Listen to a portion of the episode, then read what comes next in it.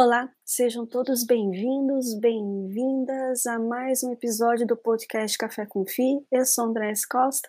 Mais uma vez eu trago um convidado especial para conversarmos sobre fundos imobiliários. Dessa vez eu trago o gestor do EVBI 11, João é, seja muito bem-vinda a esse podcast. João, gostaria que você se apresentasse para o nosso público.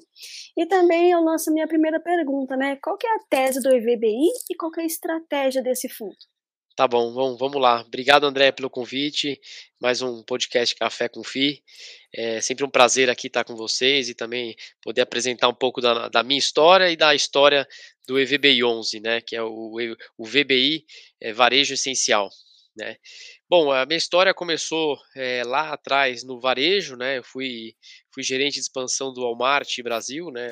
É, supermercados, hipermercados, fazia atacado, então tive uma experiência muito muito profunda na parte de, de, de, campo mesmo, né? Fazia toda a expansão de loja, é, viabilidade de lojas, de varejo, entendi um pouco da concorrência, então tenho uma experiência muito de campo e de varejo mesmo, né?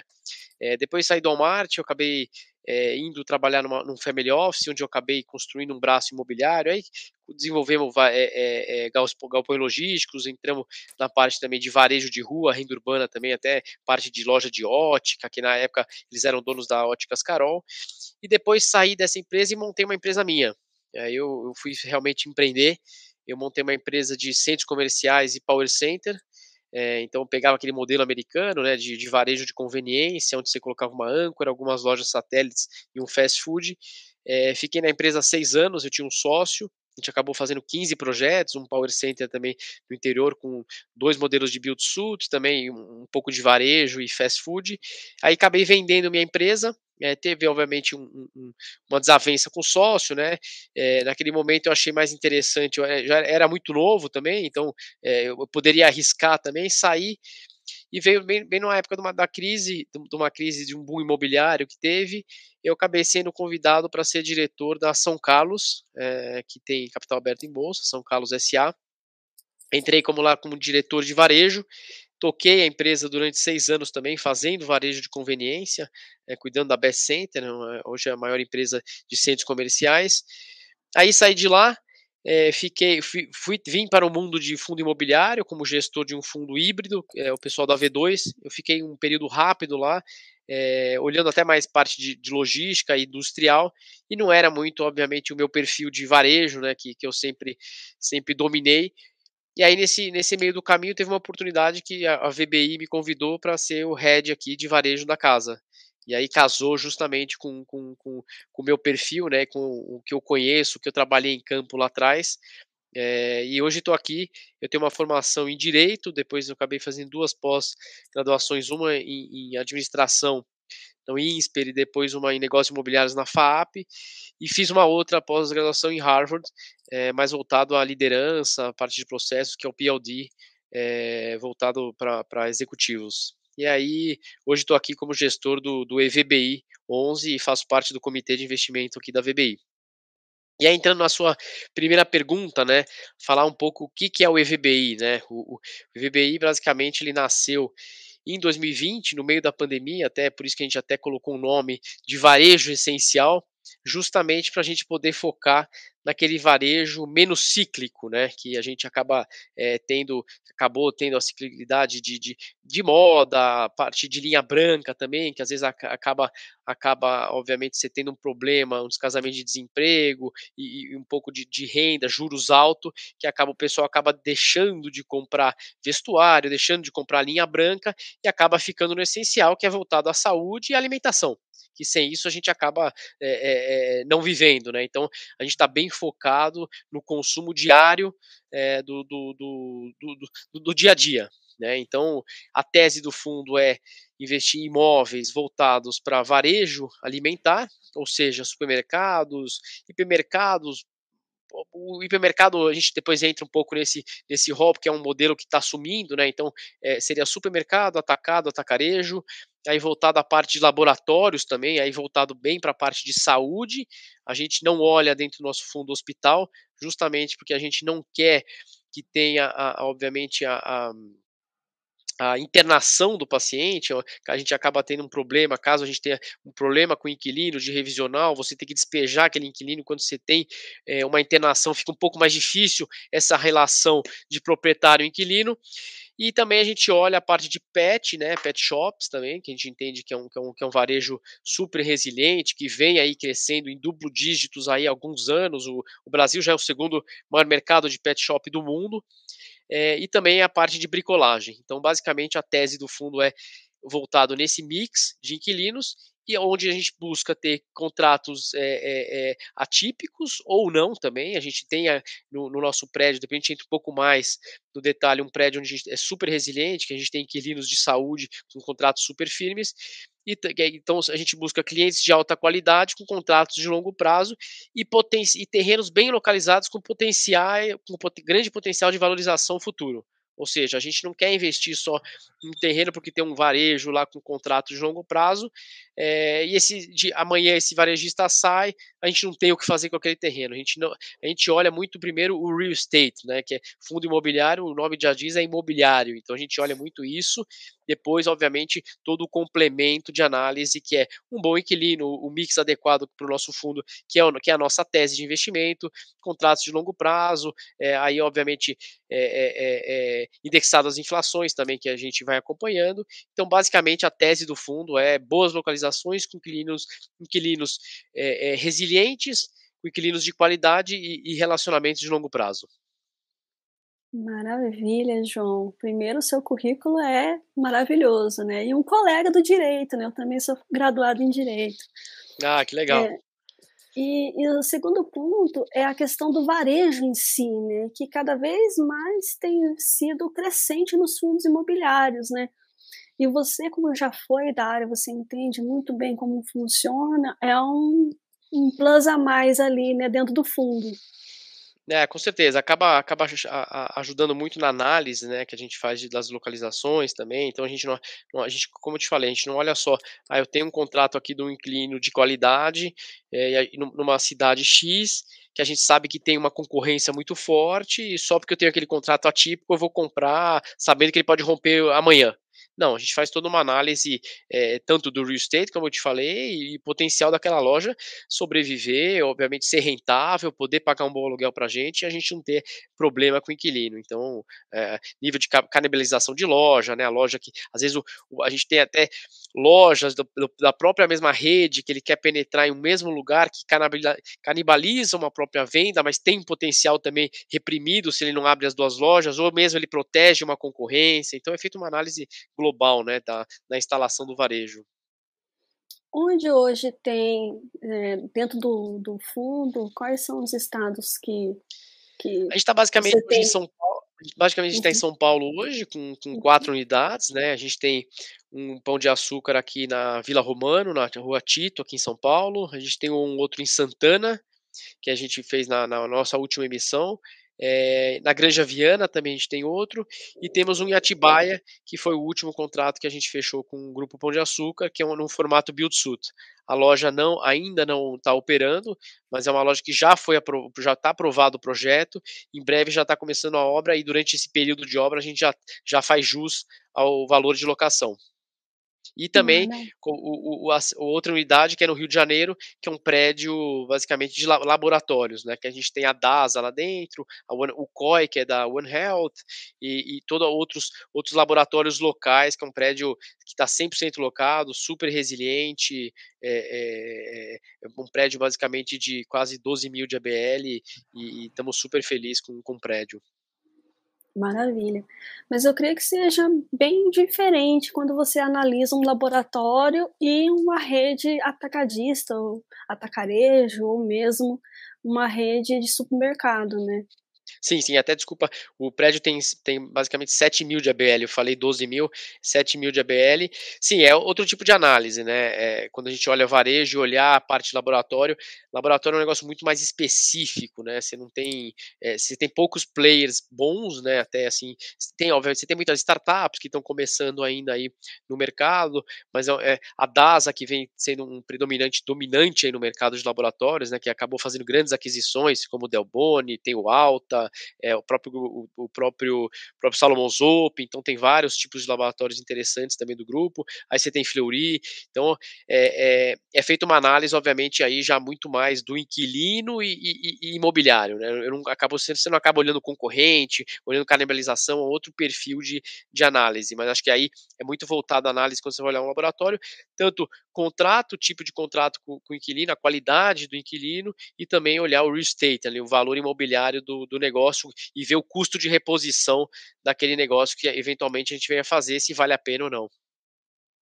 E também, João, é, aproveitando aí essa, esse, essa tese, essa estratégia, tem outros, é, outros negócios que já estão em vista também, que não são cíclicos, né? ou seja, eles são resilientes ao longo do tempo? Sim, a gente está olhando uma, algumas coisas um pouquinho fora da tese, sendo um pouco mais, mais criativo, mas sem dúvida, a gente não pode falar, né, para passar tudo, tudo que a gente acaba olhando aqui diariamente, mas sim, a gente acaba olhando um pouquinho a mais do que o que eu falei aqui da nossa tese, mas mantendo muito, muito, muito dentro disso aqui, é, que a gente falou, mas a gente acaba olhando, mas assim, o nosso foco realmente é ali no varejo alimentar e olhando a parte de saúde. Esse acho que é o grande foco de crescimento que a gente vai dar dentro do, do, do EVBI. É, eu falo porque volta e meia, né, acaba, acabamos escutando a respeito de novos segmentos dentro do fundo, dos fundos imobiliários, né, e por que não um que abranja mais tipos de negócio, né. Nós temos visto em renda urbana também, né, nessa questão alimentícia, nós temos visto também na questão de, de roupas, né, ou seja, de um varejo mais diferenciado, né, mais amplo, eu diria, mas também postos de combustíveis, também se fala em farmácias, né? Sem Por dúvida. isso que eu perguntei se Não, eu acho que farmácia faz, farmácia faz todo sentido, mas é um negócio muito pulverizado, é um negócio pequeno, granulado, né? Então, é, às vezes um, um, negócio de farmácia acaba sendo um negócio de 5 milhões, dependendo do tamanho da loja, então você, você teria que pegar um grupo maior de, de, de, de farmácias para até fazer um, um certo volume, né? É, a gente vê alguns pares aí que compraram Pernambucanas, que saiu, é, que já entrando no, no, no, no, hall de moda, né, com contratos excelentes, tem, tem localizações muito boas, calçadões aí em várias cidades, que, que é, um, obviamente é outro tipo de, de tese, é, mas que a gente gosta também, tá? Mas eu, não, eu, eu digo para você que a gente não vai ter, é, é proibitivo ter aqui. Eu posso ter, mas dentro do, da minha tese, vamos pensar num negócio que eu tenho 100% aqui. É, eu posso ter 10% de um pouco de, de repente, um varejo interessante de moda, eu posso ter um pouco de. a farmácia para mim faz todo sentido, eu posso, eu posso ter um percentual pequeno aqui que não, que, que não vai fugir da minha tese principal com certeza. Hoje ainda o nosso fundo ainda é pequeno, né? A gente está em 476, é, a gente tem um PL aí, basicamente tirando alavancagem valores de ativo de basicamente 140 milhões de reais. Em valor de ativo, a gente está quase batendo 200 milhões de reais, 220 milhões de reais, é, mas sem dúvida eu posso ter um percentual menor, sendo um pouco mais criativo aqui, focado na renda urbana. Maravilha, interessante. E agora falando um pouquinho sobre, né, como é que você tem visto o mercado de fundos imobiliários, né, por esse prisma aí, você que é, é, mexe com negócios mais próximos, né, nosso, né? Que é algo do dia a dia, né? É o varejo de supermercado, é o, como você falou, de saúde, né? Em termos de laboratório. Mas como é que você tem visto o mercado como um todo, né? Esse ano de 2022 está tão atípico quanto 2020 e 2021, né? Mas como é que você, nessa visão de gestor, tem visto? É, eu acho que esse, esse, esse ano está sendo um grande desafio, acho que para todo, todo o mercado, né? Toda a indústria de fundo, acho que pegando um pouco, é, é, a gente obviamente passou por uma pandemia uh, muito forte, todo mundo em casa, mas a gente passou por uma pandemia que os juros estavam ali perto de 2%, né? Então isso acabou favorecendo muito a captação do, de, da maioria da indústria, né? Muitos fundos conseguiram fazer grandes captações, a própria VBI é, te, ab, teve janelas é, interessantes de aquisições para captação. A gente agora está num, num ciclo um pouco diferente, de juros alto, né? As cotas, muitas cotas descontadas, né? Eu acho que tem até muita oportunidade pro pro cotista, né? É, é, é, acho que abriu uma janela de muita oportunidade pro cotista comprar, entrar hoje no, no, no setor de fundo imobiliário e, e, fazer um carrego disso, montar uma carteira, porque nunca teve tão atraente, né? Algumas cotas que a gente vê, principalmente de tijolo hoje, acho que os fundos de papéis tiveram tiveram aí uma apreciação maior, depois já, alguns também já estão descontados hoje, é, mas acho que nunca o setor nunca teve muita oportunidade para agora pro cotista entrar, né? Eu acho que sempre o mercado inverte, é muito bom quando o juros está baixo para os fundos poderem captar e o cotista às vezes acaba pagando um pouquinho mais caro seu price to book dos, dos, do, dos fundos. Agora inverter um pouquinho, né? Está um pouco mais desafiador para nós gestores abrir captações, ter janelas de captação. Esse é um ano super atípico, né? Juros altos, a gente tem uma eleição na frente, teve eh, guerra, então tudo, todo, todo, todo o mercado, o macro, né, afeta bastante a gente mas ao mesmo tempo é, é um momento de muita oportunidade também para nós gestores sermos criativos, buscar bons investimentos.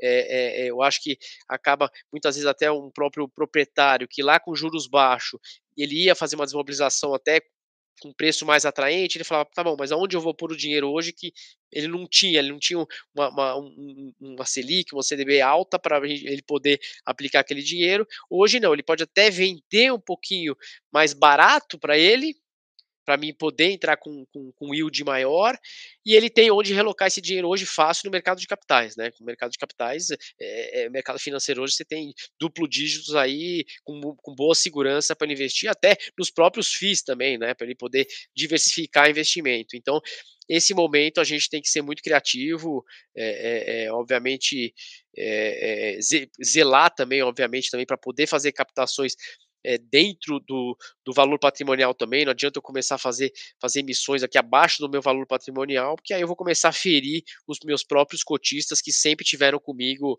é, desde lá de trás da primeira emissão que a gente fez. É, exatamente. Essa é uma grande preocupação, né?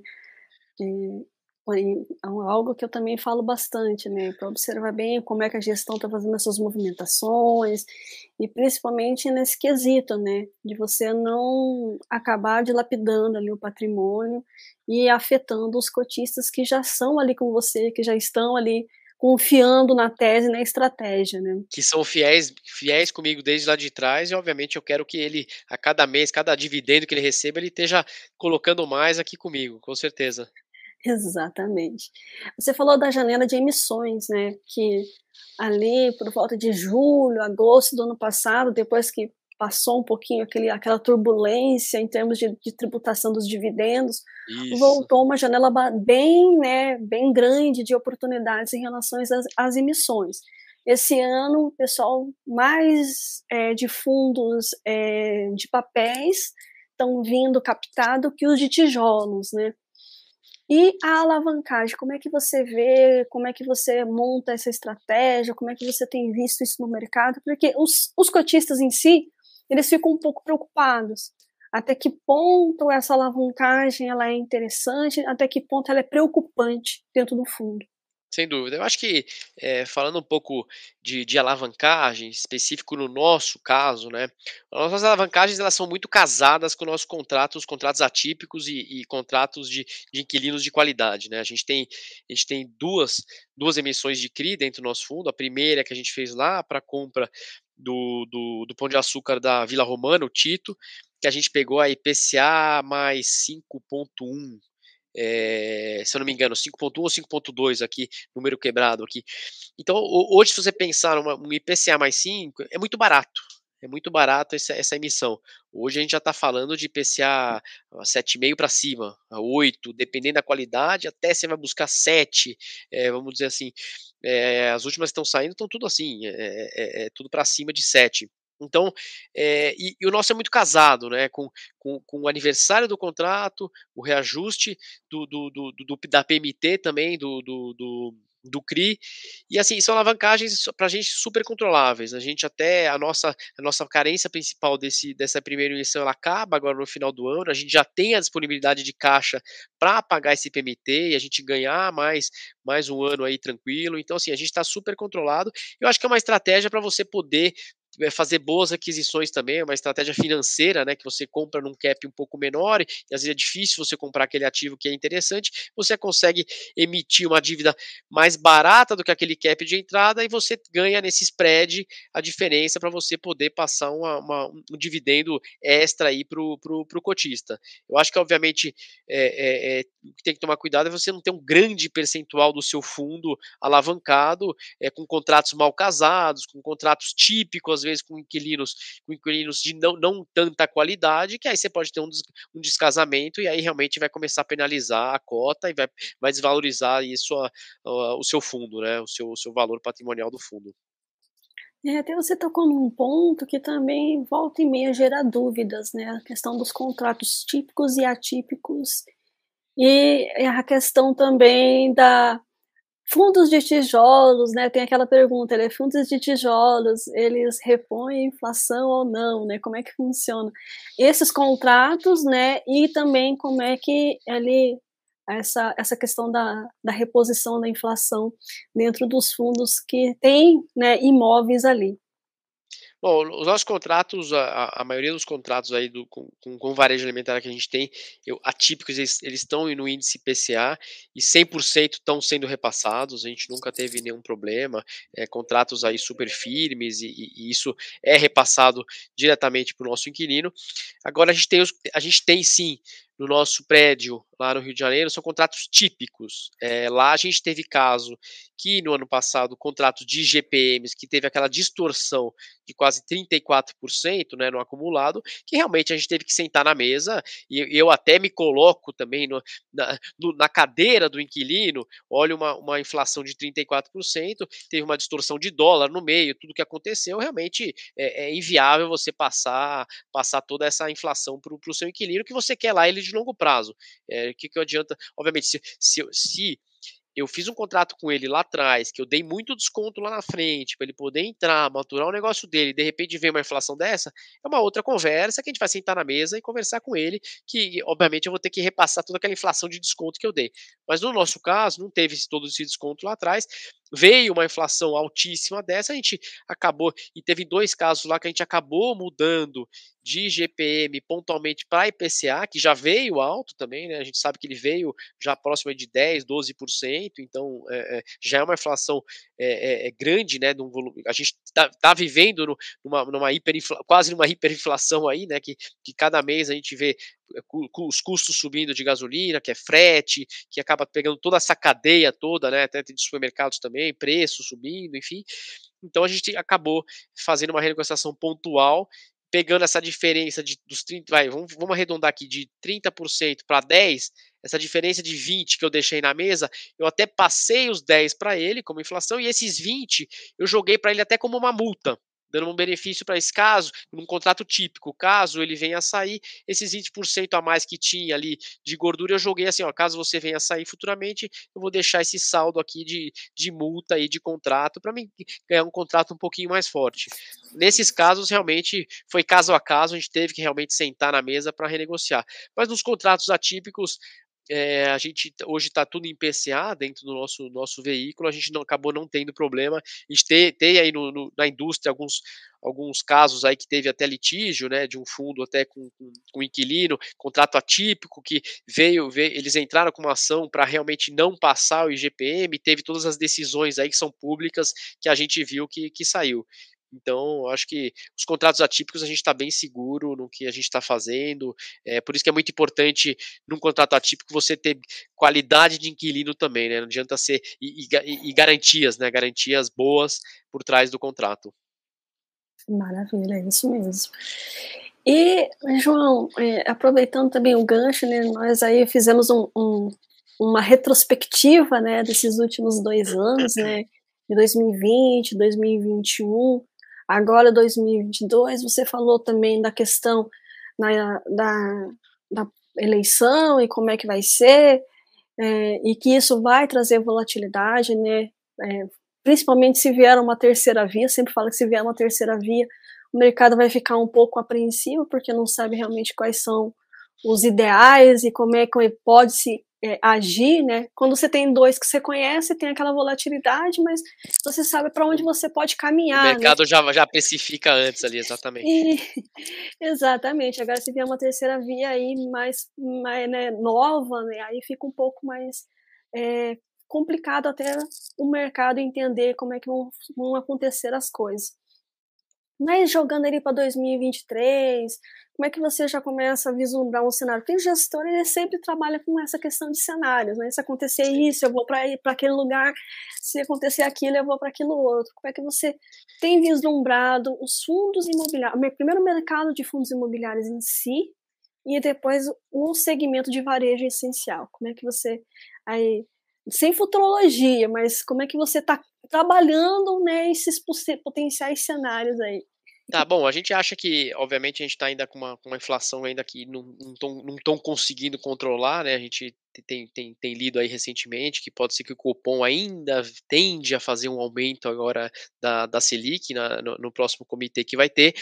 É, alguns esperavam que já iam começar a baixar, mas ainda a gente não tem esse cenário muito claro, né? A gente até tá, eu tô até tô, a gente acha que até ele tende a subir mais um pouquinho agora e, e a expectativa é que daqui a pouco comece lá para 2023, meio de 23 a gente começa a ter já um, um, uma, uma começando a descer na curva que a Selic tende a baixar. Então ela, ela, ela baixando, obviamente, o mercado começa a ficar mais atraente, né, para tomar um pouco mais de risco, isso também na bolsa, em ações das empresas também, o, o, investidor começa a querer tomar um pouco mais de risco, e a gente também acha que a gente começa a abrir mais janelas de captação, porque você vai ter já uma visualização de queda de juros. Então é um momento de oportunidade ali que, que, que você tem que. É, é, é aquela coisa, né? Você, é, o bom momento de entrar é quando está na baixa, não quando está na alta. Né? Acaba, muitos investidores acabam fazendo o contrário. Ele entra na alta e quando está em baixa, ele quer sair desesperado. Então, é, então, quando a gente tiver realmente aquela visualização que a curva de juros ela começa a pender para baixo, eu acho que é um momento que vai abrir uma janela grande aí para os fundos de que realmente a gente vai ter uma visualização de futuro, que, ela, que, a, que a curva venha a baixar, eu acho que acho, não tenho quase certeza que a gente não, não, não pode ter mais uma, uma um cenário de 2%, a gente te, tende a ter um cenário aí de, de, de, de juros futuro ideal para a gente entre de 5% a 6%, eu acho que é, é, um, é, um, é um número é, bem navegável né, para Brasil. Então a gente acha que ano que vem pode ter uma boa janela de boas oportunidades de grandes captações.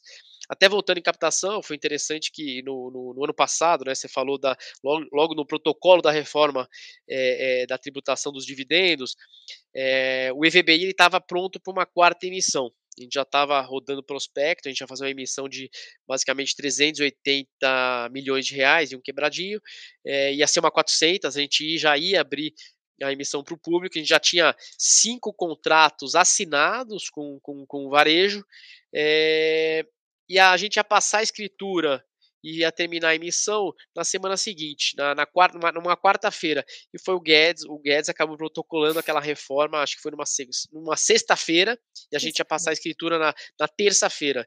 Então, assim, por dois dias úteis, a gente acabou tendo que cancelar essa 400, porque aí o Senado, a indústria de fundo imobiliário com a tributação realmente parou todo mundo, né? E aí, obviamente, a gente mas tem coisas que a gente, obviamente, a gente estava com um cenário de juros baixos, a gente estava comprando caps mais, mais, menos atraentes, né? Falando em, hoje, né? É, é, de ativos, que obviamente acho que para o longo prazo até a gente acabou até ganhando aqui, e obviamente que depois a gente teve essa toda barrigada da Selic para cima, que, que o nosso fundo hoje ele está tá dando um yield aí de, de com grandes contra, com contratos é, é, de bons inquilinos, contratos típicos de 15, 20 anos, a gente está pagando yield aí de hoje é de valor de tela de no, quase 9,5% ao ano, é, é, acho que para tijolo e fundo imobiliário de contratos atípicos é, é um número muito atraente, né? Exatamente. É, até você falou em dividend yield, apesar de a gente bater bastante na tecla, né, que o pessoal não olha tanto dividend yield, não olha tanto dividend yield, mas se comparado ali, né, 2019, né, voltando um pouquinho, o yield dos, dos tijolos eram 6, 7, o preço lá nas alturas e o pessoal comprando feliz com um sorriso, né? Agora Exato. aí dívida yield de 9, de 10 e o pessoal ainda fica bastante receoso, né? Falando, não, esse fundo será que é tão bom? Será que ele não é? É, porque o, o investidor, né, obviamente, eu acho que ele sempre, sempre ele, ele, ele acaba olhando aquele dinheiro do mês a mês, né? Ele acaba não fazendo um total return ali do, do, do investimento dele, né? Eu acho que o, você tem que ter, obviamente, renda fixa também. Eu acho que você tem que ter uma diversificação de carteira. Você não pode estar só em tijolo, você não pode estar só em fundo de papel, você não pode estar só em fundo de fundos, você não pode só estar aqui em renda urbana. Você tem que diversificar, você tem que ter um pouco de ações, você tem que estar um pouco aqui no, no mundo de fundo imobiliários, um pouco em cada setor também. Você escolher quais casas, quais gestores são os melhores, é, quais ativos te atraem mais também. Não adianta ir pela, pela moda, por aquilo. E acho que, então, assim, se ele montar uma carteira de, obviamente, o, o a Selic está alta, eu quero ter uma, uma uma, uma receita aí de, de, de 12%, 13%, tem CDBs aí pagando IPCA mais 7, IPCA isento, tem que ter mesmo, acho que, que faz parte do momento, tem que acabar, também tem que aproveitar e surfar essa onda também, mas o importante é aproveitar também esse momento, tem muita oportunidade aqui, não só em ações, mas também no, no, na indústria de fundo imobiliário, então se ele fizer uma carteira de diversificação de longo prazo, ele vai ganhar nas duas pontas, mas é o que você falou. Agora você, você 9%, nossa, é ruim demais, puta, eu tenho 13 aqui. Legal, mas você vai tudo no 13 de uma vez só. Aí quando aquele 13 virar de novo 10, 9, mais imposto, é, você vai ver aqui eu aqui com 9, só que o preço não vai estar tá 9, a cota vai subir, você vai entrar a 6. Então, assim, por isso que a diversificação sempre é muito importante para o investidor. É, e aí a gente tem, tem vários, vários vários é, vídeos aí de, de pessoas aí do mercado, o professor Baroni fala muito isso também, a gente acaba acompanhando bastante ele, então, é, e a casa, então, cê, o investidor tem que olhar muito o racional dele, é, tomar a sua melhor decisão, realmente escolher o gestor, é, hoje eu sou um fundo que não tenho tanta liquidez, que eu estou em 476, mas em breve a gente deve sair numa 400 também. A gente tem estudado maneiras da gente poder dar mais liquidez e trazer mais novos cotistas para o nosso fundo. Mas então, a, a, a, acho que a diversificação sempre é, é muito importante aqui para o investidor. Não, com certeza, né? Alguns falam, né, que é o último almoço grátis. Eu diria que ele é essencial, né? Como você bem falou, você não é porque ah, eu quero só ter um tipo de ativo, não. Né? Não coloque todos os ovos dentro de uma mesma cesta. Vamos fazer essa diversificação. Lembrando, pessoal, que fundos imobiliários é renda variável, a cota varia, né? Mas é, tem alguns que até têm títulos, né? É, títulos é, da renda fixa, que são os fundos de papéis, mas ele não é renda fixa. Por isso que o João pontuou bem.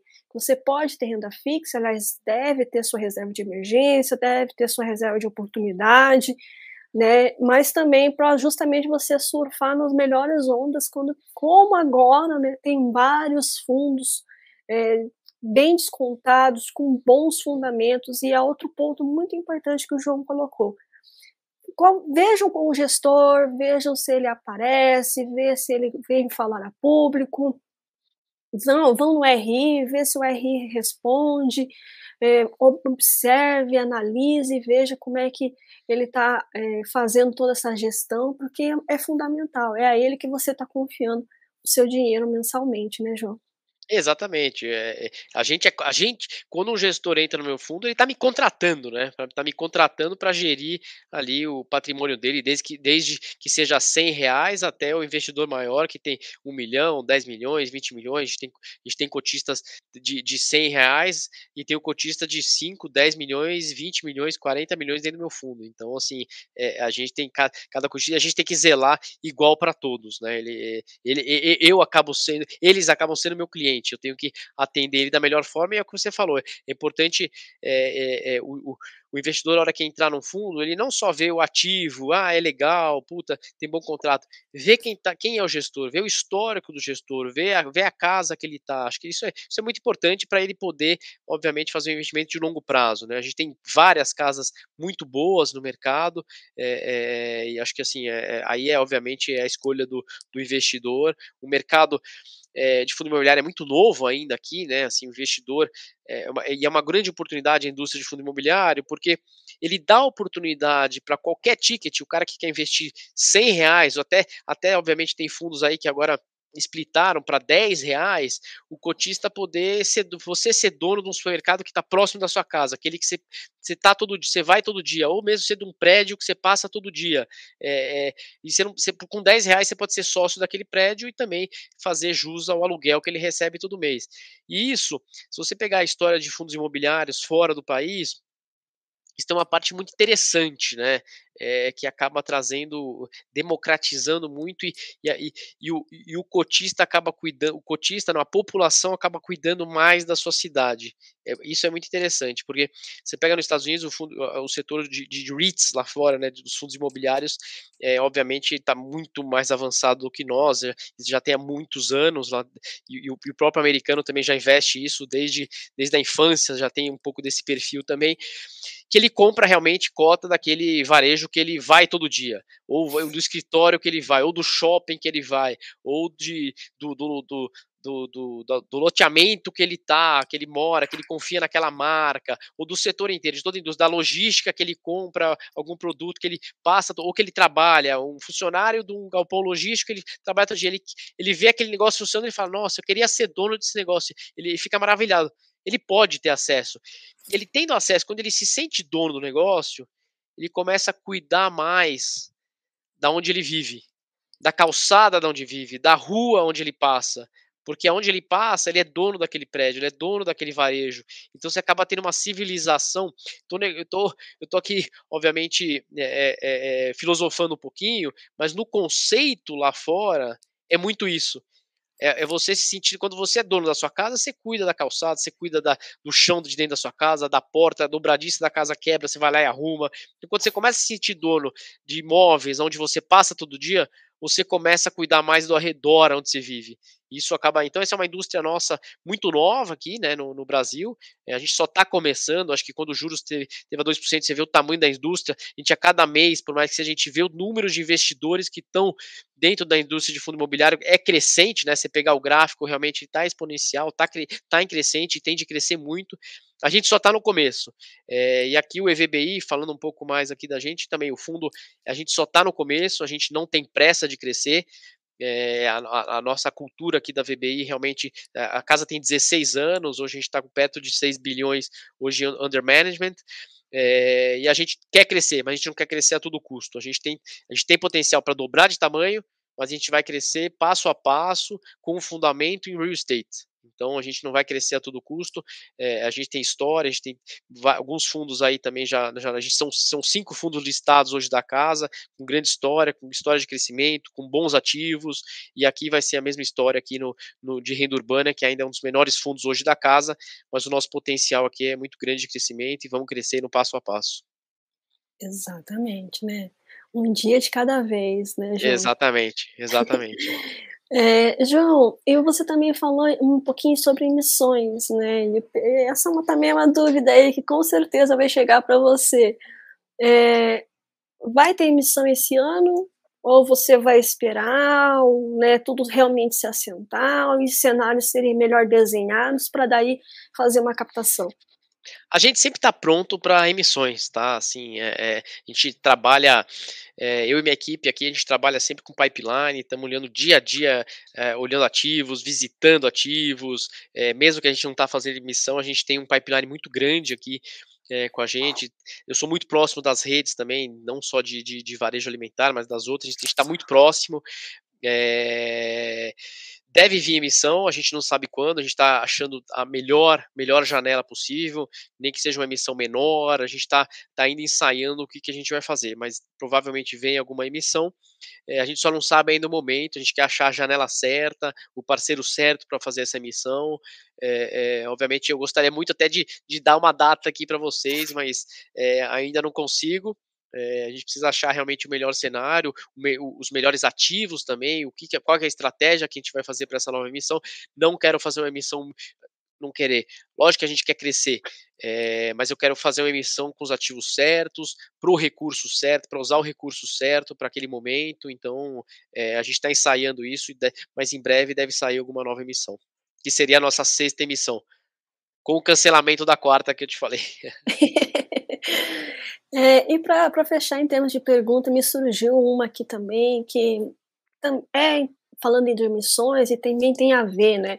As questões das taxas, né? Que é algo também muito cobrado pelos cotistas, né? Tanto taxa de a taxa do fundo em si, como taxa de performance, e agora as taxas de emissões. Como é que você tem visto essa, essa mudança, né? Que pode vir a ser uma tendência, né? Espera-se que seja uma revolução aí no mercado. Como é que você tem visto também esse movimento? É, eu acho que a, indústria está se, se, se, se, mexendo, né? Isso é importante. A gente mesmo, a gente chegou a fazer é, um ensaio aqui na VBI também, acho que foi, no, se não me engano, foi no PVBI que a gente fez é, um ensaio disso. É, eu acho que assim a, indústria tem que forçar realmente os emissores, né? Acho que os grandes bancos, obviamente, vêm com taxas grandes, né? Que a gente, que, que nós como nós como gestores, a, a gente não consegue não repassar isso pro, pro obviamente para o cotista, mas acho que a indústria toda se mexendo é, a, e os bancos também precisam da gente, né? Os emissores precisam da indústria, as indústrias precisam dele. Então acho que esse movimento que está tendo tende tende a melhorar isso isso, obviamente, convergir em taxas mais atrativas. Maravilha, exatamente, né? Conforme a, a, a, indústria vai evoluindo, né? Imagina, 20 anos atrás, quando começou, e até hoje, né? Como mudou, né? Eram monoativos, daí surgiram fundos de fundos, surgiram fundos de papéis, né? Agora com outros segmentos de tijolos, então cada vez mais a, a indústria ela vem evoluindo e, consequentemente, ela vem trazendo transformações, né, João? Sem dúvida, eu acho que traz transformações em todo sentido e, e, a gente viu a união da indústria lá quando teve a reforma tributária foi muito bom. Todos os grandes gestores, os, os, os heads, né, os, os CEOs de todas as casas se unindo justamente para mostrar que tributação de fundo imobiliário seria desincentivar uma grande indústria da construção civil que fomenta muitos empregos. Então, é, é, eu acho que a união, né? Aqui ninguém é concorrente de ninguém, eu não sou concorrente do fundo X, fundo Y. Aqui é uma indústria que todo mundo anda, junto. Cada um tem sua estratégia, claro que às vezes acaba esbarrando, um vendo o mesmo ativo que o outro, mas assim, se a indústria andar junto, tem espaço para todo mundo, como tem em todos os setores, né? Você tem vários, vários players, todo mundo andando com a sua estratégia, cada um, cada gestor tocando da sua melhor forma, é, respeitando cada um sua estratégia, obviamente. É, então acho que tem espaço para todo mundo. acho que, mas sempre essa essa união para o resultado fim sempre é muito importante. Exatamente. Gostaria muito de te agradecer, João, por esse bate-papo é, fluido a respeito de fundos imobiliários, trazendo um pouquinho para o pessoal também conhecer o EVBI, conhecer o gestor, isso é importante. E também, né, gostaria que você deixasse a sua mensagem final e os contatos para o pessoal também aproveitar e conhecer mais ainda o EVBI e o João.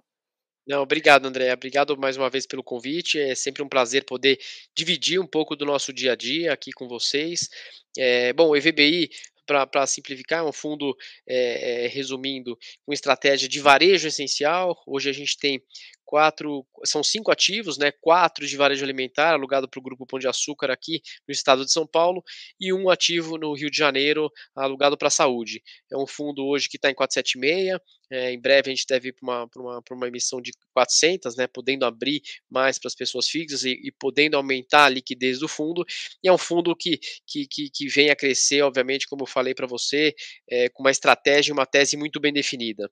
É, então eu quero mais, mais uma vez agradecer aqui o convite, deixar, visitem nosso site, vbiessencial.com.br, vbiessencial.com.br, é, e pode mandar e-mail aqui para o nosso RI, entre no nosso site, tire qualquer dúvida, a gente está sempre à disposição para tirar qualquer dúvida sobre nosso, nosso, nossas teses, sobre os investimentos, qualquer dúvida que o cotista tem.